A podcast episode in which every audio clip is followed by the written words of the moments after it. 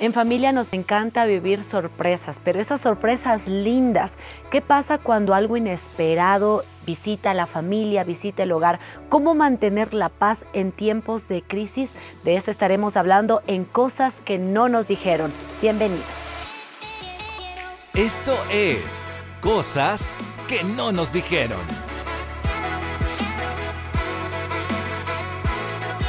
Así es, estamos en un episodio más del podcast Cosas que no nos dijeron. Estamos muy contentos de poder compartir en este espacio con Edwin Chamorro, periodista, parte de la familia de HCJB. Edwin, bienvenido.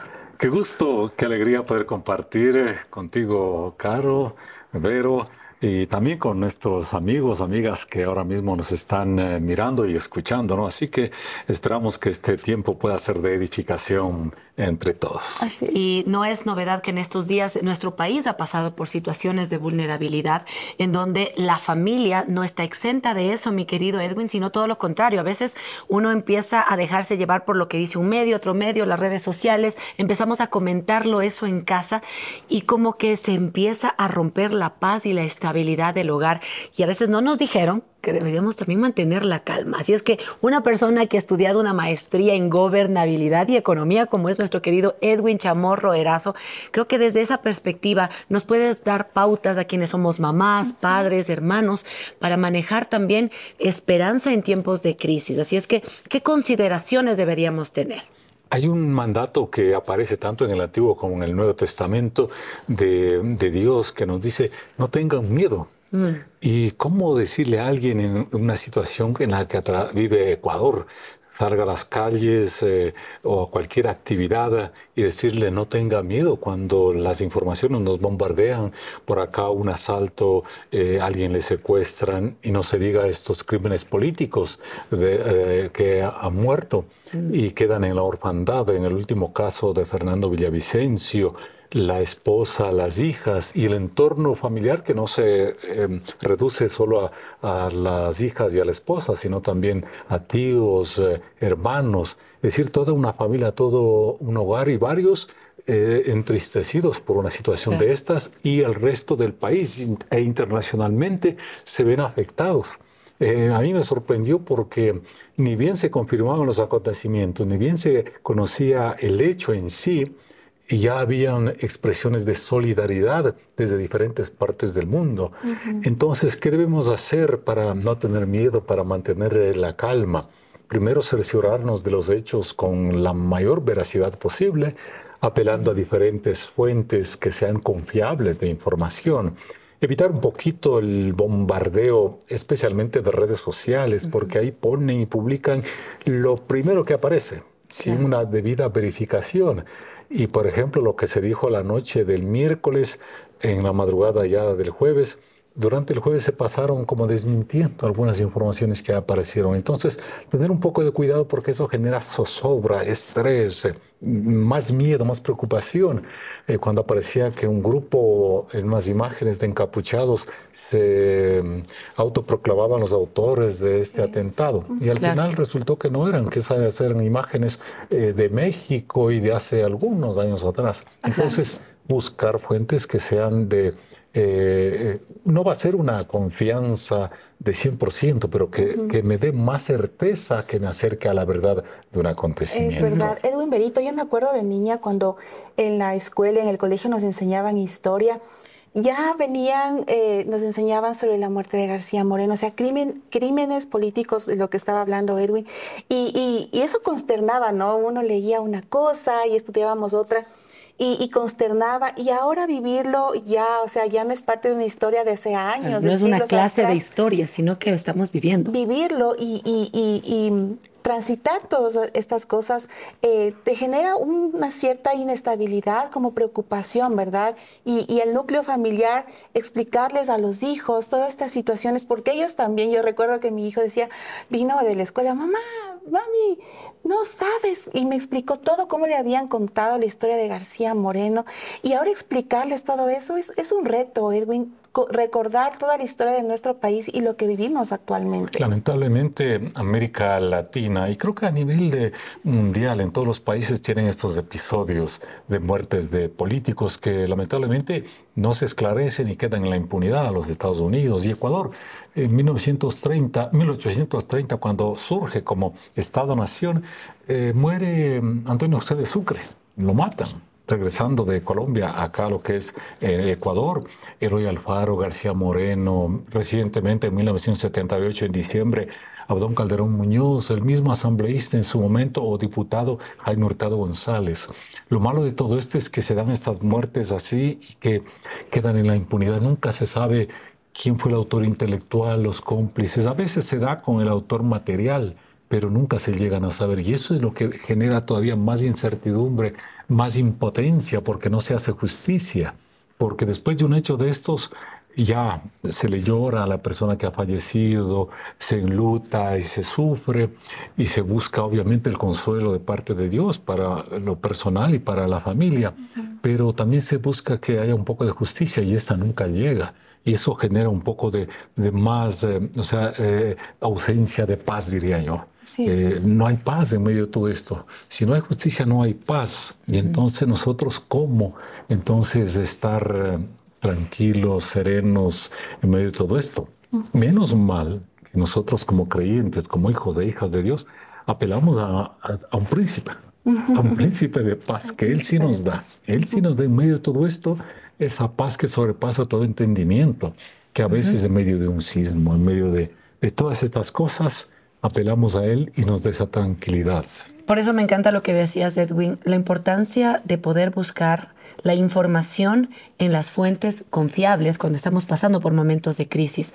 Otra cosa también creo, eh, y estaba leyendo, informándome, es también en casa con los pequeños, con los adolescentes, para que no haya ese, ese susto, ¿no? Porque, ¿y por qué pasó? ¿Y, qué pasó? ¿Y quién fue? Es también tratar de mantener las rutinas de la casa. Estaba leyendo que si es que hay una hora de comida, una hora de dormir, el tener las actividades normales, eso también va a ayudar, porque a veces uno, por querer, eh, querer estar informado, tiene este sentido del FOMO, ¿no? De no perderte nada y estás en el noticiero, en las redes sociales, por todo lado, leyendo, hablando de eso, y a la larga no nos estamos dando cuenta que también podríamos estar causando un estrés que quizás no es evidente de primera mano con nuestros hijos, pero que sí puede causar eh, miedo y susto y que los niños no nos quieren decir nada. Esto se ha evidenciado mucho más con, con la experiencia del COVID. Eh, con los periodistas, yo he estado haciendo unos eh, talleres y cursos recibiendo de salud mental, porque eh, nos dejamos bombardear con tanta información y no la podemos procesar, no la podemos asimilar y de pronto nos llega más y más y más y todo lo que llega a veces nos tragamos. Y entonces eso genera un, problemas con la salud mental. Y entonces eh, hay que parar un poquito, mm, evitar que esa información nos llegue así con demasiada virulencia, con demasiada incluso hasta morbo, porque... Un bombardeo. exacto, y con imágenes unas más espectaculares que otras, y eso entonces uno le va generando esa... Y después no puede ni dormir, y después hasta sueña, hasta en la comida ve este tipo de episodios. Entonces frenar un poco. Como tú dices, es importante poner horarios. y decir, bueno, por más acontecimientos que estén ocurriendo, por decir 8, 9 de la noche hasta aquí. O una hora o dos horas máximo en las redes sociales o en el teléfono, cortar ahí. Y eso se aplica para todos. porque de lo contrario podemos estar ahí esclavizados a una red social, al teléfono, a una computadora y le estamos quitando tiempo de descanso, tiempo de sueño y mm. después de eso nos pasa factura. Eso hay que tener cuidado. Y una cosa estaba pensando en este momento, eh, viendo un modelo bíblico ante una adversidad o una noticia de estas magnitudes, y por lo general suelo ir a Nehemías. ¿Qué pasa con Nehemías? O sea, él escucha una noticia con su pueblo, una tragedia. Y muchas veces nosotros oímos algo, en principio nos reímos o a veces tenemos lástima, pero teóricamente lástima, casi que pobrecitos allá, que ni sé qué, pero no. Él escucha la, la información, le da personas de absoluta confianza porque son sus parientes que han estado mirando, han vivido lo que ha ocurrido ahí con su pueblo y entonces, ¿el qué hace? Llora, se traspasa, vive ese dolor. Después eh, comienza a orar. Y en esa oración él confiesa los pecados personales de él y del pueblo. Y dice, hay una parte, dice, nos hemos eh, comportado de la peor manera. Y entonces pide perdón. Y, y, eso le lleva varios días. Y después concibe un plan, no se queda cruzado de brazos. Entonces, me gusta eso, eh, lo de él, ¿no? Cómo va procesando. Si es que hay que llorar, hay que hacerlo. Si yo me veo que esta cuestión me impacta, lloro. Eh, pero busco también a Dios en oración, no solo por mí, y también confieso. Y le pido, ¿no? Por paz, por seguridad, no solo para mí, mi entorno familiar, sino para todo el país, para todos, ¿no es cierto? Entonces, eso de Nehemías me gusta, ¿no? Porque después desarrolla un plan que no es tan fácil y lo va implementando, pero siempre buscando la dirección de Dios y como una fuente confiable de inspiración, la palabra de Dios. Así es, que qué importante lo que nos comentas, Edwin, porque parte de, esto de, buscar la, paz de Dios, de, llorar si tenemos que llorar, de estar informados también, es parte de nuestra responsabilidad. El informarnos bien también, porque en redes sociales nosotros podemos llenarnos de noticias falsas o miran esto, lo que pasó, o y estarlo comentando en familia.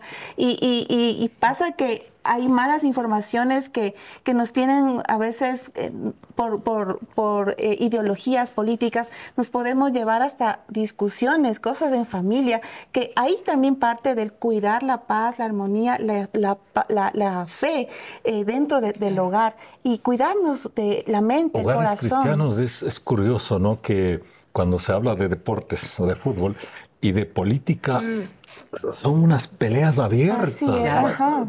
hay, la sabiduría de las mamás o de las abuelitas.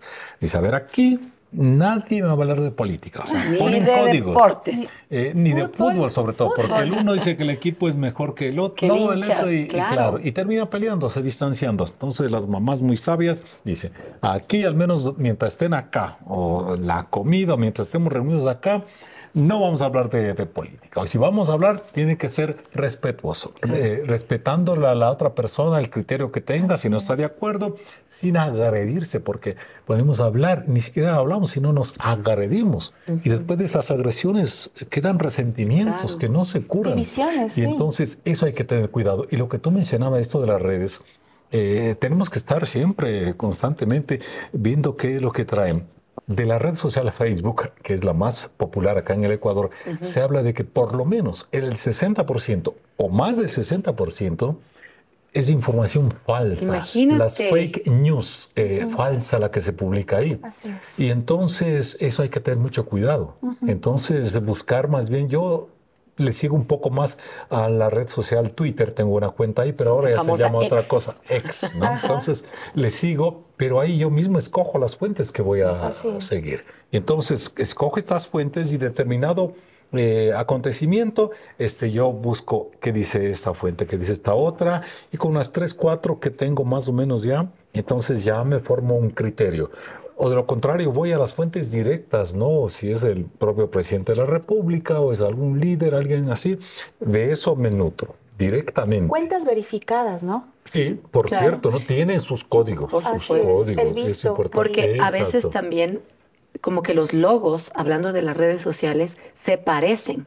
Pero si tú no lees bien, resulta que es una fake news, es una noticia errada, falsa, y empiezas a quizás a compartir, a etiquetar a la gente y luego dicen, no, pero esta página no es la oficial. Entonces, también debemos ser muy cuidadosos en ese sentido y también en el uso de WhatsApp, porque empiezan a circular que audios, que notas, que pásale esto, que esto recibe fotografías, y de pronto, en lugar de crear paz en la familia, lo que estamos creando realmente es mucho estrés, mucha incertidumbre. Entonces debemos ser muy sabios. Es lindo vivir en esta era de las redes, de la información, pero siempre y cuando también nosotros podamos ser cuidadosos de cómo estamos manejando estos recursos que tenemos en esta era tecnológica, Sí, eh, eh, uno de los problemas es saber discernir. Claro. Lo que también nos dice la palabra de Dios, hay que discernir los tiempos, los hechos, las cosas que nos llegan.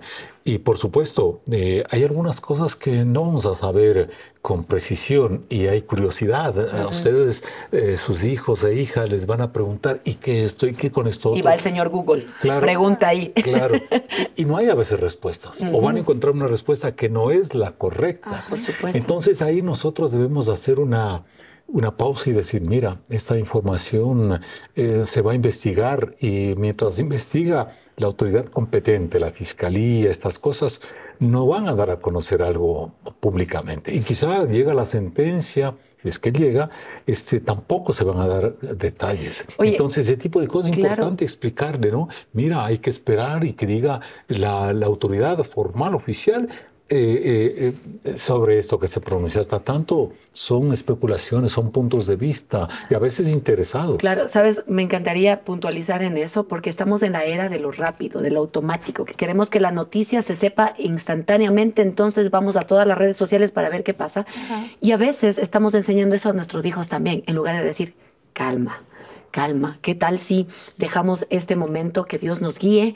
Esperemos, no es que si la noticia está en desarrollo, no empecemos a dar juicios de valor de manera tan acelerada, porque estamos tan apurados ¿no? en el instantáneo que podemos equivocarnos y eso ha causado muchos problemas de desinformación, Por ejemplo, en el último episodio que está fresco aún con la muerte de Fernando Villavicencio, ¿no? enseguida sacaron informaciones que lo habían detenido a uno de los eh, posibles autores de los disparos y que estaba en la fiscalía. Y estaban diciendo en las redes que habían ido a justiciarlo y que lo habían matado allá. Entonces comenzaban a especular que cómo es posible que en, la custodia de la propia fiscalía vayan... Lo... Y después digo, como a ver si esto ocurrió en la fiscalía, entonces voy a ver qué dice la fiscalía. Entonces la fiscalía ya estaban ahí sacando la información más eh, eh, oficial, más formal, en la cual decían que no, que eh, eh, se produjo a más de los disparos en el atentado, intercambio de, eh, se produjo una balacera y que como consecuencia de eso quedó herida esta persona. Y cuando llegó allá estaba herida y que como consecuencia de eso falleció pero no es que fue alguien ni a justiciarlo ahí. Entonces, este tipo de cosas, pues comienzan acusaciones, van, acusaciones vienen, juicios de valor, como tú mencionas, que esos no, no, no ayudan en nada. Entonces, por eso ahí digo, a ver, este, este hecho está involucrada la fiscalía. Entonces, me, meto a la cuenta de la fiscalía a ver qué dice. Y si es que no me menciona nada, entonces yo tengo que esperar. Y si es que no lo dice hasta un determinado momento, pues bueno, un rato van a decir algo. Eh, también pasaba con el Ministerio de Gobierno, hay un chat de periodistas donde suelen adelantar algún tipo de información, pero hasta el último nunca dijeron nada. Habló primero el presidente de la República, pero nunca nos dijeron nada en ese chat. Entonces yo qué voy a estresarme por eso. No hubo la información y habrá otro tipo de pronunciamiento. Entonces eso toca ser paciente y enseñarles, ¿no? Y es posible que algunas cosas no las sepamos nunca más, porque hay cosas que quedan ahí y nunca se sabe Em, quién fue el autor intelectual de determinado episodio. Claro. No se van a conocer ese tipo de cosas. Por más que uno quiera, por más que se dé algún informe, nunca se llega a saber. Entonces también tener un poquito en ese sentido de, de si cabe, de resignación, porque no, no, no se llega. Porque eh, dice, no, se investigará y se llegará hasta las últimas consecuencias, no habrá perdón ni olvido para cómplices, encubridores, autores intelectuales. Y al final nunca, nunca se llega a eso. Por ahí aparece alguna, alguna persona que murió, de pronto ahí se quedan. Y determinado tiempo quieren abrirlas, si no, ¿Y qué pasó con los hermanos Restrepo? Nunca aparecieron los cuerpos y no sabe con presión qué mismo fue lo que ocurrió con él. Tenemos una gran responsabilidad en ese sentido de informarnos muy bien, pero también tenemos una responsabilidad sobre el manejo de nuestras emociones, de no caer ah, en el pánico, en el estrés, en, el temor. En el bloqueo mental. En el bloqueo. Ajá. tenía eh, que, que salir en estos días y mi hijo me dice, no quiero que te vayas, no quiero que salgas de la casa porque no nos dimos cuenta que estábamos tal vez informándonos demasiado con el noticiero y nuestros hijos están ahí. Qué responsabilidad que tenemos nosotros de, de no llenarles de este miedo, de esta zozobra, de, de, este ambiente que sí es triste y todo, pero qué responsables debemos ser con el manejo de toda esta situación emocionalmente y mentalmente, como nos hablabas, Edwin, de la claro, en la palabra de Dios nos mandan a discernir, a ser prudentes, tampoco a tener miedo y a, depender y depositar toda nuestra confianza en Dios. Eso es importante. Entonces, transmitirle a esta persona que hay un versículo, no me acuerdo cuál es, pero dice, si Dios está conmigo, ¿quién contra mí? Nos diera la impresión que nada ni nadie va, eh, pero eso no implica que yo sea imprudente. Si veo que por esta zona están ocurriendo cosas, no voy a ir por una ahí hora, mismo. eh, por ahí mismo y en una hora que no sea prudente. Entonces tenemos que ser prudentes, astutos también en ese sentido, porque si no, eh, nos puede ocurrir cualquier cosa. Pero como digo, discernir y ser prudentes, no exponernos, no... Eh, eh, por ejemplo, un error que se comete a veces es estar tomándose fotos con la familia, con el niño, con la niña, estar publicando y decirle dónde estoy. Mm. Con nombre y detalles. Exacto, las direcciones y esas cosas. Ubicación. exacto, eso. Pero últimamente veo que ya se está superando eso. Veo menos de ese tipo de publicaciones, porque quienes más andan investigando y mirando esas publicaciones así son delincuentes son delincuentes y la mínima oportunidad que tienen se aprovechan de esas fotografías, se aprovechan de, los nombres, de las ubicaciones y comienzan a acechar, comienzan a... y eso puede ser una oportunidad para que esta gente eh, pueda provocar, causarnos daño. ¿no?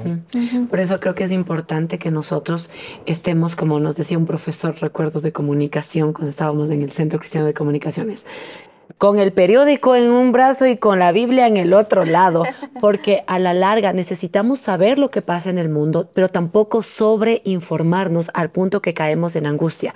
Pero qué importante también es estar a tono con Dios. Me encanta lo que dice el escritor de Proverbios. El principio de la sabiduría es el temor a Jehová. O sea, si quiero saber cómo aplicar el conocimiento, si quiero saber cómo discernir las cosas, necesito buscar de Dios. Y como diría este padre de la logoterapia, Víctor Frankl, o sea, esta logoterapia es pensar en el futuro. ¿Y quién es el logos en última instancia también? Es Cristo mismo, es el Dios hecho carne, es la palabra hecho carne y está revelado en la Biblia. Si nosotros estamos buscando esa esperanza que tú decías, Edwin, en las páginas de la Biblia, vamos a tener paz, vamos a tener sabiduría, vamos a tener discernimiento. Y yo siempre les digo a mis hijos, verán, cada vez que uno busca a Dios se hace más inteligente. Cuando está más lejos de Dios se hace menos inteligente. Qué importante es tener eso como base en momentos de crisis, donde encontramos la paz, la esperanza en la roca firme que no se mueve aunque el mundo tiemble. Qué lindo eso, ¿no? Acercaos a Dios y Él se acercará a vosotros, dice en Santiago, ¿no? Yo en un principio no entendía bien eso, ¿no? ¿Cómo es eso de que si yo me acerco, Él también se acerca? Y si yo no me acerco, pues eh, Dios se distancia. Y cuando uno está distanciado de Dios, es evidente, ¿no? Que hay un poco de inseguridad. Pero cuando uno está más cerca, más cerca, más agarrado, se tiene más confianza, se tiene más seguridad, se tiene más convicción para determinadas cosas. Entonces, entre más cerca estemos de Él, estamos más cerca del amor ese amor eh, que debe ser con uno mismo, hacia los demás, hacia el prójimo, eh, se tiene más esperanza, mm. se tiene más confianza. Entonces, que eh, no me acuerdo quién era que decía que es un buen negocio estar en manos de Dios, porque se tiene el éxito asegurado. Decía, estar en las manos de Dios, estar cerca de Él, porque esa esperanza, ese amor, que, esa paz que tenemos con Él no, no, nos da nadie, no nos da eh, eh, en las dimensiones que Dios nos da, porque con ese amor en un hogar, imagínense, es armonía pura, pongámoslo así, y la esperanza, si la depositamos en Jesucristo, es eh, para el presente, para el mañana y para mediano y para un futuro más, más largo, en cualquiera sea las circunstancias en las que estemos. Además, Él nos mandó, nos dijo que mm, no, no será todo fácil, no será nada fácil. Y entonces, pero lo importante de eso también es que eh, no estamos solos, no estamos solos, porque el Espíritu de Dios está con nosotros. Entonces, y vuelvo a eso, ¿no? Si Dios, si Dios está conmigo, ¿quién contra mí? Entonces, él lo dijo clarito, ¿no? Y yo apelo también a este versículo de Mateo, el último, el último de Mateo, cuando dice, por mí, yo, por mi parte, estaré con ustedes hasta el último día. O sea, no nos deja. hermoso. Entonces, a mí, y los días buenos, los días malos. Yo me tengo agarrado así de, eso, porque Él está ahí, está con nosotros, no nos deja. Y entonces, si Él está conmigo, entonces tengo confianza, seguridad. Eh, eh, eh, claro, siendo prudente, no es que voy a agarrar y, y me voy y me expongo ahí, no. Así es. Hay que hacer eso. Creo que parte de, de, toda esta ah, conversación es tomar estas herramientas que tenemos en la palabra como ciudadanos también, porque escuchaba una reflexión que, que decía ¿Qué viene después de, crisis en el mundo, en el país, en la familia? Es el miedo al futuro, el temor, ¿qué es lo que va a pasar y ahora qué va a venir? Si esto nos ha pasado hoy, ¿qué va a pasar después? Pero creo que tenemos esta esperanza, como Edwin nos decía, nos agarramos de las promesas. Siempre me encanta pensar, como, como David decía, uh, en el momento de, adversidad, alzaré mis ojos a, los montes, ¿no? Al Dios que creó todo eso, de ahí viene nuestro socorro, del que hizo los cielos y la tierra. Oye, me encanta también pensar que el mismo Jesús dijo que en este mundo vamos a tener problemas, aflicción. Dice, pero confiad, yo ya gané. Esta es mi versión. Yo ya gané, he vencido al mundo. Y somos parte del equipo. Ya sabemos el final. Mm, eh, con él somos más que vencedores, claro. inclusive, ¿no? Y, y, eso me encanta. Él dijo, yo ya he vencido, ya sé el final, Claro que vamos a pasar por estas dificultades y aflicciones, pero también me encanta que eh, en lugar de estar pensando que el pasado puede no traernos esperanza, es mejor ver el futuro con esperanza. ya, estas cosas han pasado. ¿Qué puedo hacer yo eh, desde mi casa, desde mí misma, ¿no? ¿Qué puedo marcar la diferencia? ¿Cómo puedo ser una luz? Eh, hablando la verdad, haciendo las cosas correctas, siendo ciudadanos responsables, enseñando a nuestros hijos a ser responsables. Como por ejemplo, yo digo, a veces decimos, no, no, a ver, vamos nomás a la, fila, metámonos nomás. O sea, desde esas pequeñas cosas, desde dejando la basura en su lugar, desde informándonos en, en, los medios que debemos informarnos, desde también decir a qué tipos de conversaciones sí le voy y a qué tipos de conversaciones no le voy. O sea, son cosas prácticas que nos permiten vivir el reino de Dios aún en esta tierra, como Jesús dijo, ¿no? Que tu reino venga. Parte de aquello es vivir la esperanza que tenemos en Cristo Jesús.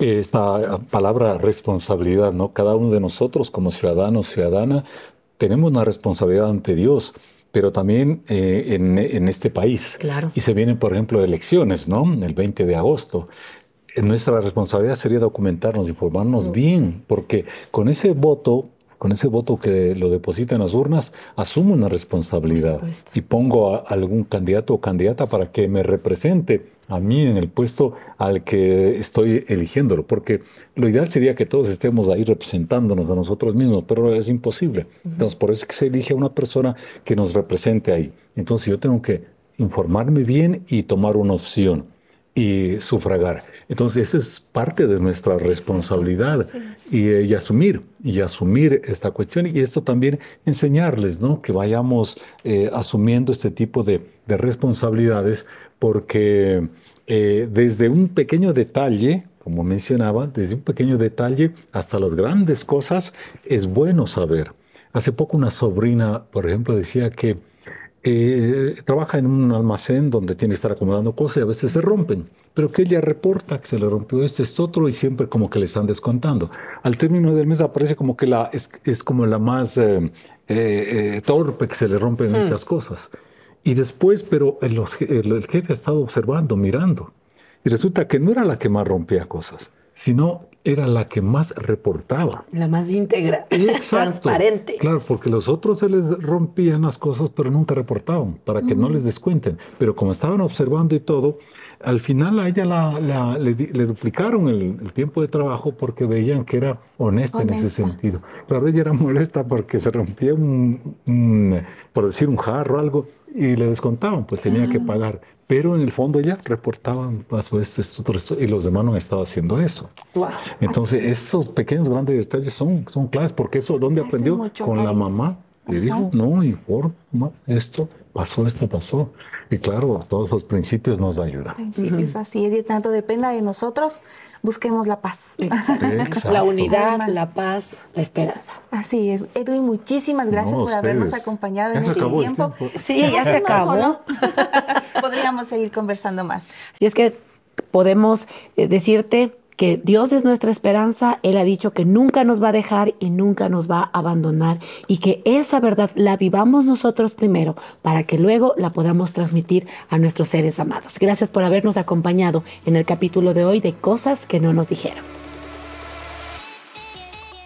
Gracias por haberte quedado hasta el final de este capítulo de cosas que no nos dijeron. Si consideras que este contenido es útil para un amigo, un familiar, pues te invito a que lo compartas. Tú nos encuentras en Facebook como HCJB. Comparte este video podcast, etiqueta a tus amigos, pero también nos puedes encontrar en audio en Spotify. Nos encuentras como cosas que no nos dijeron. Nos encontramos en el próximo capítulo.